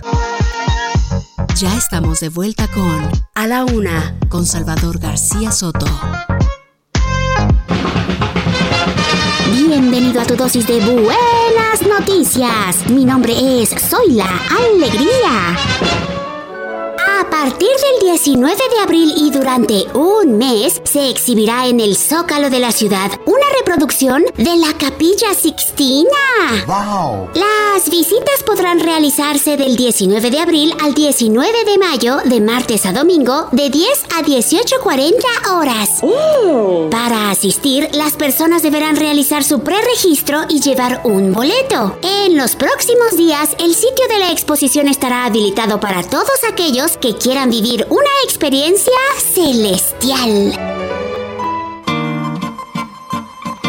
Yo quiero caminar por encima de tu pelo hasta llegar al ombligo de tu oreja y recitarte un poquito de cosquilla y regalarte una sábana de almejas, darte un beso de desayuno pa irnos volando hasta Neptuno. Si hace frío te caliento con una sopa de amapola y con un fricase de acerola. Quiero caminar por encima de tu pelo hasta llegar al ombligo de tu oreja y recitarte un poquito de cosquilla y regalarte una sábana de almejas, darte un beso de desayuno. Pa irnos volando hasta Neptuno. Si hace frío te caliento con una sopa de amapola. Y con un de acerola. Tú eres un panal de dulce, fruta fresca, tú tienes una mirada demasiado pintoresca, una mirada color infinito me pones el estómago blandito. Vamos pasito a pasito. Dos de la tarde con 31 minutos. Seguimos aquí en A la Una. Estamos regresando de la pausa con Calle 13 y esta canción que se llama Un beso de desayuno. Es un lanzamiento de 2007 y bueno, estamos conmemorando al beso en esta semana en A la Una. Oiga, ya comenzó la temporada de vacaciones este el fin de semana muchos ya ah, pues abandonaron literalmente sus ciudades, ¿no? El éxodo de vacacionistas que comenzó desde el viernes, algunos van a salir apenas el próximo miércoles porque todavía tienen que trabajar estos primeros días de la semana, pero bueno, ya se calcula eh, que en total pues eh, hay 25.6 millones de niñas y niños que están de vacaciones, van a regresar hasta el próximo 25 de abril. Y bueno, ya hace rato veíamos los porcentajes en esta encuesta de cuántos van a salir, ellos nos decían el 35 7% que sí van a salir de vacaciones, aquí en la encuesta que hicimos en Twitter. Pero bueno, el caso es que desde el fin de semana ya se ha visto una gran afluencia eh, de llegada en la Ciudad de México, de salida y de llegada, ¿no? Los que se van y los que llegan, porque le decía, la Ciudad de México tiene esa característica en época vacacional. Muchos capitalinos salen pues a las playas, a Acapulco, a, a Oaxaca, a Guerrero pero otros también llegan a visitar la Ciudad de México en esta temporada. Vamos con Gerardo Galicia, que se encuentra en una de las salidas de, la Ciudad de México, en la México Cuernavaca. ¿Cómo está el movimiento por ahí de paseantes y vacacionistas? Gerardo, te saludo, muy buenas tardes. Es un gusto saludarte, Salvador. Excelente tarde. Cada vez se relaja un poco más la salida a Cuernavaca. Esto sin duda es una buena noticia para nuestros amigos que se dirigen a la ciudad de la eterna primavera o bien hacia la zona de Acapulco. El aforo que se registra en este momento, Salvador, es de 30 automovilistas que están saliendo por minuto, están ingresando a la capital 10 a través de esta caseta Tlalpan 1. De momento, la más utilizada es la autopista México-Puebla. Sobre ella están saliendo del Valle de México 37 automovilistas, están ingresando 30, le sigue la México-Pachuca con 35 automovilistas que salen cada minuto, están ingresando 33, luego la de Querétaro, salen 26 vehículos cada, cada 60 segundos, y la México-Toluca de momento es la menos utilizada, están saliendo de la capital 12 automovilistas por minuto, ingresan 20, hasta este momento, Salvador, en los entronques eh, con las autopistas en la Ciudad de México no se tiene eh, registro de algún accidente de consideración. Tal vez el de mayor importancia fue lo ocurrido eh, por la mañana en la carretera federal en la México-Toluca, kilómetro 30, donde un árbol de aproximadamente 15 metros cayó sobre un automovilista. Este resulta lesionado y fue trasladado a un hospital. Por lo pronto, es el reporte. Si van a utilizar la autopista de la México-Cuernavaca, de momento el avance es extraordinario. Muchas gracias, Gerardo. Pues ahí está el movimiento en las salidas y llegadas de la Ciudad de México. Vamos a otro tema importante. Eh, si yo le menciono la feria de Chapultepec, ¿en qué piensa usted? ¿Qué, recuerdo le viene a la mente? Seguramente todos tenemos algún recuerdo particular. Anda por aquí conmigo en la cabina Oscar Mota. Oscar Mota, a ver qué te recuerda, qué te evoca el nombre de la feria de Chapultepec. Mi querido Salvador García Soto, ¿cómo están? Un abrazo. Así de bote pronto, lo primero que me dices, me acuerdo cuando me subí por primera ocasión a la montaña rusa con un primo que por cierto le mando un gran saludo, él vive en Saltillo él me lleva como unos tres años. Entonces yo en esa ocasión tendré como nueve años, él tendría ya sus doce, el abusivo. Y me acuerdo que me subió. ¿Te pues, trepó a la montaña? Sí, entonces uno pues como muy valentón, ¿no? a esa edad. Y yo recuerdo clarito que cuando va subiendo, subiendo, subiendo, yo dije, pues bájenme en la esquina que sigue, ¿no? O sea, quiero a mi mamá, ya, ya, ya no me gustó esto. Sí, y más cuando bajaba, que era una caída impresionante. Sí, por supuesto. José Luis Sánchez, ¿a ti qué te recuerda la feria de Chapultepec? Yo de las dos cosas primeras que hice, digamos, de aventurero fue irme de pinta, y hice de pinta y era, sí era o obligado. Era obligado, o sea, ¿dónde te vas de pinta a la feria de Chapultepec, aunque sea una vez en tu vida, y un beso, un beso en la feria de Chapultepec. Y su primer beso se lo dieron a José Luis. Claro, en la Es- feria. Era entre el, entre el que ya te divertiste con la montaña rusa, pero también ya le compraste con los pocos pesos que tienes Un en la algodón de secundaria. azúcar o algo, Exacto, un ¿no? refresco, algo, y de repente como que medio la abrazas. Y yo me acuerdo que uno de mis besos con Mariana Cortés, por cierto, mi primera novia. Ahí Saludos a Mariana. Cortés. Andaba donde quiera como que el estés, Mariana. loco. Bueno, pues, todos tenemos un recuerdo de este parque. tuyo, Salva? Muchas familias. Yo eh, también, recién llegado a la ciudad, me fui a conocer la feria de Chapultepec. Sí, es que era. Y también fui con una amiga muy querida, así es que me, pues, también buenos recuerdos, ¿no? Sí, claro. Y es que además transitar siempre por la vía, y tú veías desde, desde cualquier momento, ya sea periférico, Se veía la montaña sea- rusa. Incluso desde Reforma a veces Sí. se veía la montaña rusa, esta ¿Y montaña. cuántas generaciones Y de dices, capitalinos no, bueno. no pasaron por esa montaña, no? Con- viviendo ahí las emociones. Bueno, pues estamos hablando de la feria. ¿Usted qué recuerdo tiene la feria de Chapultepec? Le platicamos porque ya comenzaron a desmantelar la montaña rusa y por supuesto el parque tenía ya casi un año, más de un año cerrado después de aquel accidente trágico donde murieron dos jovencitos. Ahora, pues la feria desaparece, se la están literalmente desmantelando y lo que van a poner en su lugar es un parque que se llama Aztlán. Así le van a poner muy prehispánico el asunto. Dicen que va a tener varias atracciones importantes. Vamos a escuchar esta nota que nos presenta nuestro reportero Israel Lorenzana. Israel Lorenzana. Pues, ¿qué será? Tristeza. Muchos recuerdos. Sí, aquí crecieron mis niños. Mu- muchas vendedoras aquí. Sus hijos crecieron. Es como cuando un hijo se va de, del mundo. Así se me imagina. 58 años de historia comienzan a ser desmantelados. La montaña rusa, que formaba parte de la feria de Chapultepec, ha sido intervenida para dar paso a un nuevo parque de diversiones llamado Aztlán. En 1964 comenzó la construcción de este juego mecánico que en su mayoría estaba hecho con madera, madera la cual hasta los últimos días de servicio conservó su diseño y estructura original. Ay, siento gustado volverme a irme a subir otra vez. ¿Llegaste a ir a subirte a esa Sí, montaña? a la montaña. El día que me subí, me subí tres veces.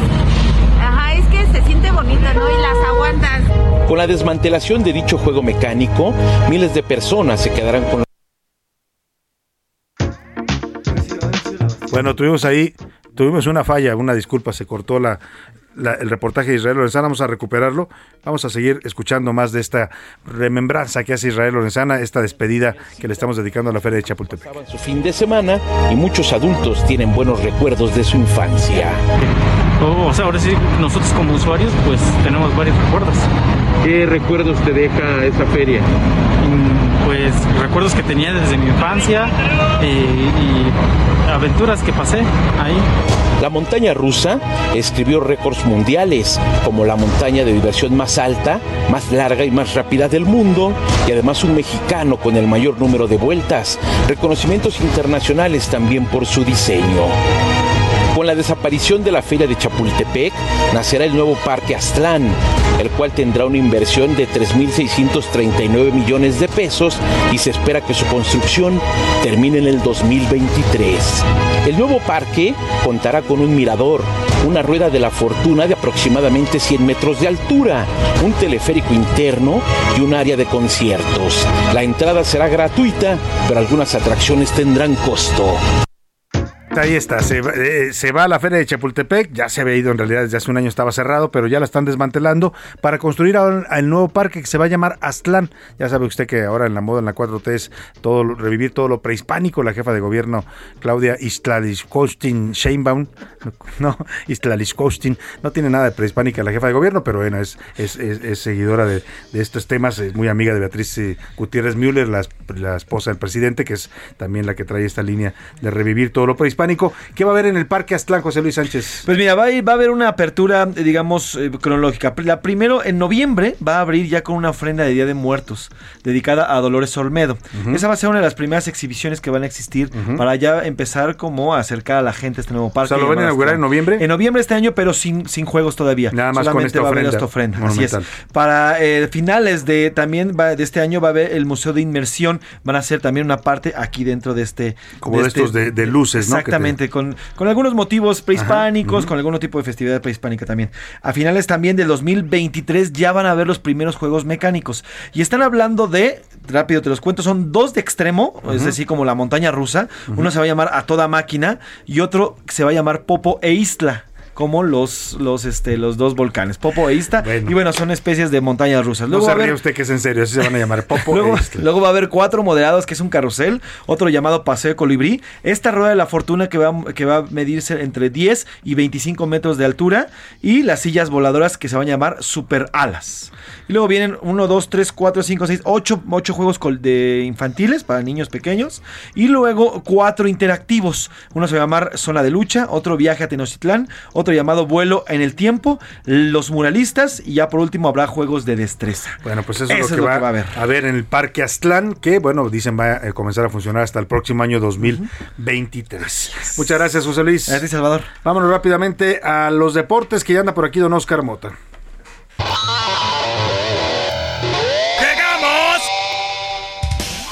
Oscar, nuevamente bienvenido. Así vamos a decir cuando lleguemos hasta, ¿no? Hoy un gran día para ganar. ¡Llegamos! Mientras no pongan un zompantli, ¿no? Porque Mientras no te pidan entrar con taparrabos. sí, porque. De Nacho todo está bien. Oh, y me fascinó ese de. ¿Cómo se llamaba el primero, mi querido Mafe? El primero se- Es Como muy Pedro Infante, ¿no? Sí, a el toda primero se máquina. llama A toda máquina, sí. A toda máquina Ya con bigotazo, vamos. va llover, el Pedro Infante. Mi querido Salvador, amigos, hoy un gran día para ganar un fin de semana con mucha actividad deportiva. Vamos a iniciar con el tema de Australia, el Gran Premio de Australia, que tuvo unos horarios, digamos, eh, interesantes, diferentes para el público en la Ciudad de México. Empezando porque la carrera fue el sábado, bueno, ya domingo a las 12 de la noche, o sea, en la madrugada, pues para la banda que estaba empezando la fiesta o estaba a la mitad de la fiesta o que se paró al baño en ese momento, prendió la televisión y se encontró la carrera. Entonces, un, horario más o menos agradable. Sergio Checo Pérez, segundo lugar, una buena carrera. Se cenó sabrosita, haga de cuenta usted que me está escuchando, que agarró a los Mercedes, los puso como en su taza de chocolate, se los chopeó. Dos veces rebasó a Lewis Hamilton, siete veces campeón del mundo, y una vez a George Russell. Muy bien lo que hace Sergio Checo Pérez. Escuchemos las palabras de Checo que obtiene su podio número 16 en la Fórmula 1. Un buen resultado sin duda, una pena haber perdido a Max, ¿no? Eran puntos buenos para el equipo, pero en general creo que son buenos puntos y no, no estoy conforme con el fin de semana. Creo que nos equivocamos en la dirección que tomamos con el auto y eso nos perjudicó un poco. Sufrimos bastante con la degradación, especialmente en el primer stint. Es algo preocupante, creo que hoy fueron muy superiores a nosotros, en ningún momento pudimos poner ninguna presión. Entonces hay mucho trabajo por hacer y traemos un paquete para Imola, el, eh, algo que todos llevarán, entonces va a ser muy importante esta carrera. you ¿De quién habla Checo Pérez? De los Ferrari. Charles Leclerc gana esta carrera con más de 19 segundos. Básicamente Ferrari ahorita está corriendo como el Rayo McQueen. O sea, lo que trae Ferrari, que me parece muy, eh, muy acorde y qué bueno que Ferrari otra vez esté compitiendo de, eh, en las partes altas de la Fórmula 1, pues ahí está demostrando. Carlos Sainz terminó eh, saliendo en las primeras vueltas. Se retiró Carlos Sainz, se retiró Sebastián Vettel y también Max Verstappen, compañero de Checo Pérez. Gracias al retiro de Max Verstappen por fallo nuevamente en el auto de Red Bull, es cuando Checo sube al segundo va en tercer lugar. Hay que meterle ahí una buena revisión a los coches de Red Bull. Les voy a recomendar a mi eléctrico de confianza porque pues andan fallando, o sea, andan fallando terrible eh, este equipo de Red Bull. Nos vamos rápidamente al tema de la NFL, querido Salvador, porque una noticia verdaderamente complicada, noticia pues muy dura, el fallecimiento de Dwayne Haskins, 24 años de edad, él era mariscal de campo de los acereros de Pittsburgh, iba a pelear la titularidad con Mitchell Trubisky. El tema es que este fin de semana fue atropellado allá en una ciudad de los Estados Unidos. Todavía no se conocen mayores eh, causas acerca pues, del deceso o el, o el por qué él tuvo este, este percance automovilístico. En paz descanse Dwayne Haskins. Y finalmente en temas de fútbol mexicano, pues es- estuvo muy curioso y, y ya nos está aventando su pajarraco el señor este eh, ya, salió Javi. el pajarraco ahí. 3 a 0 de la me América. va a una piedra para en cuanto pase Sí, lanzarse una resortera. Shh, Perro, sopilote. 3 a 0 del América. Aguas ya tienen tres eh, triunfos de manera consecutiva. Ya están en zona de repechaje. eh, abajito de los Pumas que empata con el Puebla. Y por ahí algunas situaciones. Tus Chivas uno a uno con el Toluca. Y ahí hubo una situación entre Pollo Viriseño y otro jugador de Chivas que los captaron al término mentándose la Mauser entre ellos, cacheteándose entre ellos. Lo bueno es que son compañeros. Ah, por favor, Se exacto. parecen al equipo de Laguna, oye. Básicamente, de- y junto a las cámaras y todo eso, quítate, pum, bo- bolas. No, y no, también no, con el tema de. Peleamos en- Al menos entre cámaras. ¿Cómo decir? Podemos hacernos daño, pero nunca, Nunca nos podrán decir. Había un eslogan allá, ¿no? Y con Tigres, ¿no? Con el tema de Tigres también que terminan expulsando jugador de Tigres. Festeja, ya tiene como 15, 16 años la regla de que si te quitas la playera te amonestan. Pero fue tanta su euforia de ser su primer gol, ya estaba amonestado. Le quitan la playera, su compañero se ve en la toma diciéndole, ¡No! ¡Póntela, póntela! Y lo sacaron. Bolas, Para afuera. Para afuera y ahí está con el tema del festejo. Pero bueno, Bueno, le- se le jugó sirvió. ya eh, un partido de fútbol en el estadio de Aunque Así es. cerrado. Sin público, pierde el equipo de precisamente de, de Querétaro, pierde 1-0 contra los Tigres, ante un operativo entre cerca de 600 policías. Usted que me escucha me podrá decir, como para qué, ¿no? Pero... ¿Y qué va a pasar con este equipo? Después de esos hechos lamentables de violencia que se vivieron en el estadio, la federación habló incluso de cambiar de dueños Así al- es. a los gallos del Querétaro. ¿Cuál es el tema administrativo? Bueno, el tema administrativo de Gallos de Querétaro, ellos pertenecen realmente a la familia que es dueña de Grupo Caliente, una importante casa de apuestas. Los la, Hank. la exactamente.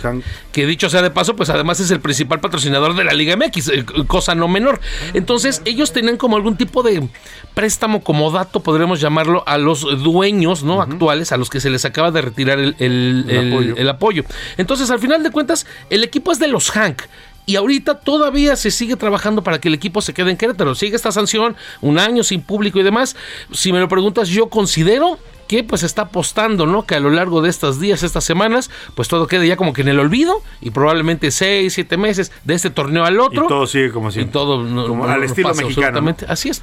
Bueno, ni hablar. Muchas gracias, Oscar Mota. Hoy un gran día para ganar. Gracias a Oscar Mota. Y vámonos rápidamente a información de último momento. José Luis Sánchez, ¿qué Salvador, nos tienes? información importante para quienes vengan a la Ciudad de México, también para quienes se queden en estas vacaciones. El Metro, el transporte colectivo Metro, informa que el jueves y viernes, 14 y 15 de abril, ofrecerá servicio con horarios de día festivo en ambas fechas.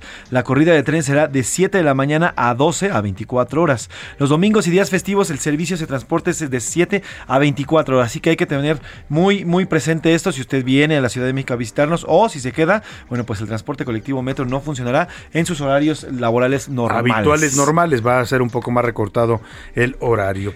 Oiga, vamos rápidamente a la situación en Nuevo León. Un Nuevo León. Mire, eh, ya hay noticias sobre eh, Jaime Rodríguez el Bronco. Lo acaban de vincular a proceso al exgobernador de Nuevo León, ahora por abuso de autoridad. Ya, ya tiene una vinculación a proceso por el otro delito eh, que se le imputa, pero ahora el juez de control Eduardo Oyuela vinculó este lunes a proceso a Jaime Rodríguez Calderón por su probable participación en el delito de abuso de autoridad al no haber indemnizado y utilizado los activos del empresario Abelardo Martínez García en la requisa de la Ecovía allá en Monterrey. Hubo una nueva audiencia este lunes donde se le imputó este nuevo delito. Bueno, se le imputó desde el viernes y tuvo que ser suspendida la audiencia porque el exgobernador dijo que se sentía mal. Eh, se reanudó el sábado, sin embargo se suspendió, o sea, dos veces la suspendieron para que hoy finalmente pues le dicten esta vinculación a proceso. Le van sumando acusaciones a Jaime Rodríguez, ¿eh? además de la detención original que era por delitos electorales, por aquellas famosas broncofirmas, por la cual lo metieron a la cárcel, pues ahora le imputan otro delito. Este es el de abuso de autoridad y ya también lo vincularon a proceso. A mí se me hace que el señor Jaime Rodríguez el Bronco no va pues a salir en un buen rato de la prisión, por lo menos por lo que se ve en este proceso que se le está siguiendo. Vamos rápidamente a lo que está pasando en Ucrania. Mire, este informe que dio a conocer el pasado fin de semana la comisionada de Derechos Humanos del Parlamento de Ucrania, Lyudmila Denisova, es aterrador. Dice que al menos 183 niños han muerto en esta guerra en Ucrania y hay 342 menores heridos. Esto desde que comenzó la invasión Rusia en ese país. Eh, pues el presidente López Obrador el, el sábado dio un mensaje a los mexicanos sobre la guerra en Ucrania en un video que difundió en redes sociales. Pues primer, por un lado, eh, pues dijo que México está a favor de una solución pacífica al conflicto entre Rusia y Ucrania. Esto porque ya ve con estos diputados que se metieron a hacer el, el grupo de amistad México-Rusia, el presidente que de pronto decía México no se va a sumar a las sanciones, pues quedaba la impresión de que México estaba apoyando más al invasor, en este caso a Rusia, que a Ucrania. Bueno, el presidente dice que no, que estamos en apoyo y en rechazo a la invasión en Ucrania, que México no la acepta pero que pide una solución pacífica. Creo que es tarde ya para andar pidiendo soluciones pacíficas, pero el presidente se pronunció en ese sentido y habló de una campaña que se está difundiendo en, en redes sociales que se pide apoyo del mundo, le llaman Stand Up for Ukraine, ponernos de pie por Ucrania, y el presidente dijo que México no se suma a esas iniciativas. Escuche usted. Nosotros estamos a favor de una solución pacífica al conflicto de Rusia con Ucrania. Desde luego, no aceptamos la invasión de Rusia a Ucrania porque nosotros hemos padecido de invasiones. No estamos a favor de ninguna guerra. Nosotros queremos la paz. Falló la política, la política que se inventó para evitar la guerra. Se pudo haber evitado. Pues se pudo haber evitado, presidente, pero el hubiera no existe y la guerra ya está y hay que pronunciarse sobre eso y hay que, hay que ubicar de qué lado se está, ¿no? Como país, México debe ser claro en cuanto a si está a favor de una potencia, en este caso invasora como es Rusia, agresora, o si está a favor de un país víctima que es invadido, que es Ucrania. Pero bueno, parece que la posición de México sigue divagando, ¿no? Entre este, pues estos eh, eh, conceptos que maneja el presidente, pero que no definen claramente, pues una posición a favor, en este caso, de los ucranianos. Y vamos rápidamente hablando del presidente López Obrador a Palacio Nacional. Hace unos minutos concluyó una reunión que tuvo el presidente con gobernadoras y gobernadores de varios estados de la República. Se habló del tema de salud. No, no sabemos más detalles, pero vamos a preguntarle a nuestro reportero Francisco Nieto, que se encuentra justo ahí en el Palacio Nacional. Paco, ¿cómo estás? Qué gusto saludarte. Buenas tardes. Salvador, ¿qué tal? Buenas tardes. Concluyó esta reunión entre los gobernadores de todos los partidos con el presidente Andrés Manuel López Obrador y su gabinete de salud. El tema fue salud. Fueron dos temas, el, relacionado con eh, la federalización de los servicios de salud. El presidente y el director del IMSS Zoé Robledo pues invitaron a los gobernadores a que se sumen de manera voluntaria a esta idea de que, el gobierno federal absorba todos los eh, hospitales de los estados, esto significa el personal médico, esto también significa eh, eh, los inmuebles, para convertirlos a IMSS Bienestar, este modelo que se aplica ya desde hace muchos años en, en el IMSS eh, esta fue la primera invitación que les hizo el presidente para que lo hagan, para que lo valoren, para que se vayan con esa tarea a los gobernadores y decidan si eh, se, si eh, se suman a esta idea del gobierno federal. También les dijo que si no se suman, pues se van a tener van a tener que seguir con les van a tener que dar sus recursos eh, federales, eso no va a cambiar. Y bueno, el otro tema fue el relacionado con la vacunación. El presidente les dio, les informó que eh, hay, en disposición tres millones de vacunas para que se utilicen para el tema del refuerzo. Me explicaron que eh, hay mucha gente todavía en la ciudad, en todo el país que no se ha vacunado, que no tiene este refuerzo y que estos tres millones de vacunas se pueden distribuir en este mes de abril en todos los estados para que pueda eh, concluir esta etapa. Estos fueron los dos pues temas que eh, se abordaron en, esta en esta reunión.